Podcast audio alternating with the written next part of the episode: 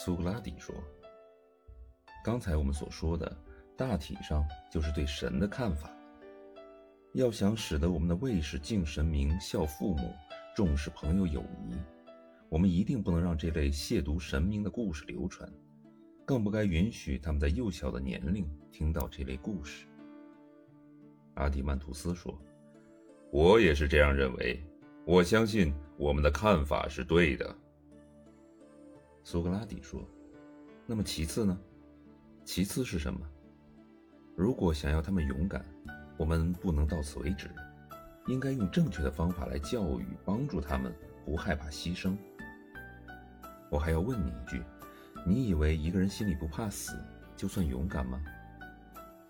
阿迪曼图斯说：“当然不是这样。”苏格拉底说：“如果有这么一个人。”他相信地狱确实是存在的，并且是可怕的。这个时候，他还能做到不怕死，打仗时能宁死不做奴隶吗？阿迪曼图斯说：“显然是不能的。”苏格拉底说：“看来，对于写这些故事的人的监督，也应该包括这方面的内容，并且我们应该要求他们不要信口雌黄，把地狱说得一无是处。”因为他们所讲的那些东西既不真实，对勇士的成长也有百害而无一利。阿迪曼图斯说：“我们确实应该监督他们这样做。”苏格拉底说：“那么从这句话开始，我们就要把同类的诗句删除了。宁可活在人世做奴隶啊，跟随一个不富裕的主人。”不愿在皇权之下呀统帅灵魂。其次，免得在天神跟凡人面前暴露了他的住处，那可怕、死气沉沉、神明都憎恶的去处。还有，啊，哈迪斯的住处虽有孤魂鬼影，只是已经没有了智慧。只有提瑞西亚的灵魂还能保持智慧，能够思考。所有其他人。都变成了飘忽的电影。还有，灵魂离开他的躯体，前往哈迪斯的宫殿，哀伤着命运的悲苦，丢掉了青春和勇气。还有，灵魂悲泣着去到了地下，有如一团烟雾。当然，这样的也要删去，有如成群的蝙蝠在空旷的洞穴深处啾啾飞翔。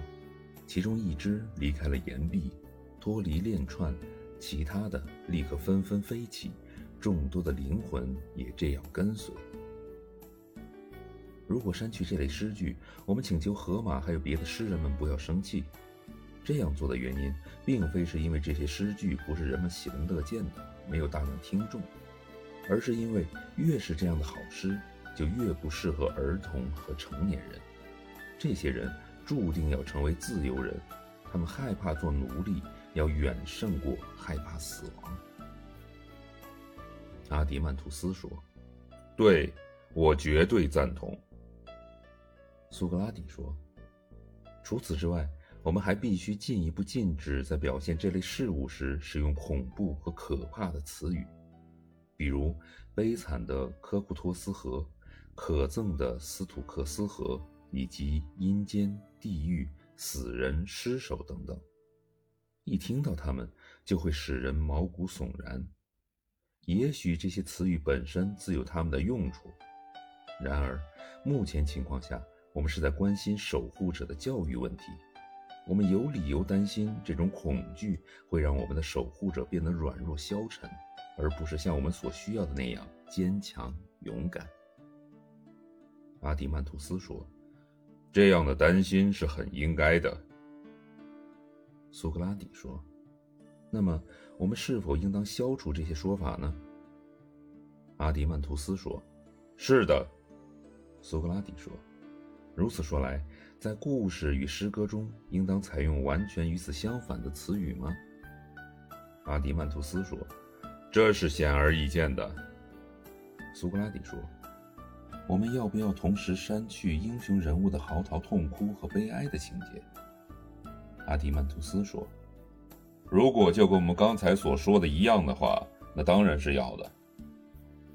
苏格拉底说：“让我们细细思考一番，把这些情节去掉的做法究竟对不对？我们认为，一个好人绝不会认为他的朋友另一个好人的死亡是可怕的事情。”阿迪曼图斯说：“的确如此。”苏格拉底说：“如此说来，这个人就不会哀伤他朋友的死去。”好像他遇到了一件令人害怕的事情似的。阿迪曼图斯说：“他的确是不会。”苏格拉底说：“但我们还是要说，一个人要是有能最大限度做到自给自足，所求于他人的越少，他的生活就会越幸福。”阿迪曼图斯说：“很对。”苏格拉底说。因此，失去一个儿子或者一个兄弟，亦或者钱财以及其他的种种，对他来说实在没有什么可怕和痛苦的。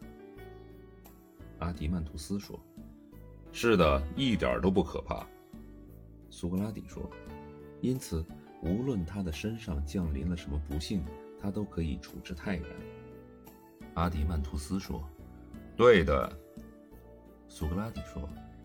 为了使得我们正在培养的保家卫国的卫士远离这种悲伤，我们还应该消除那些为著名人物写的挽歌，把挽歌留给那些女人和平庸的男人们，甚至都不能留给那些优秀的女性。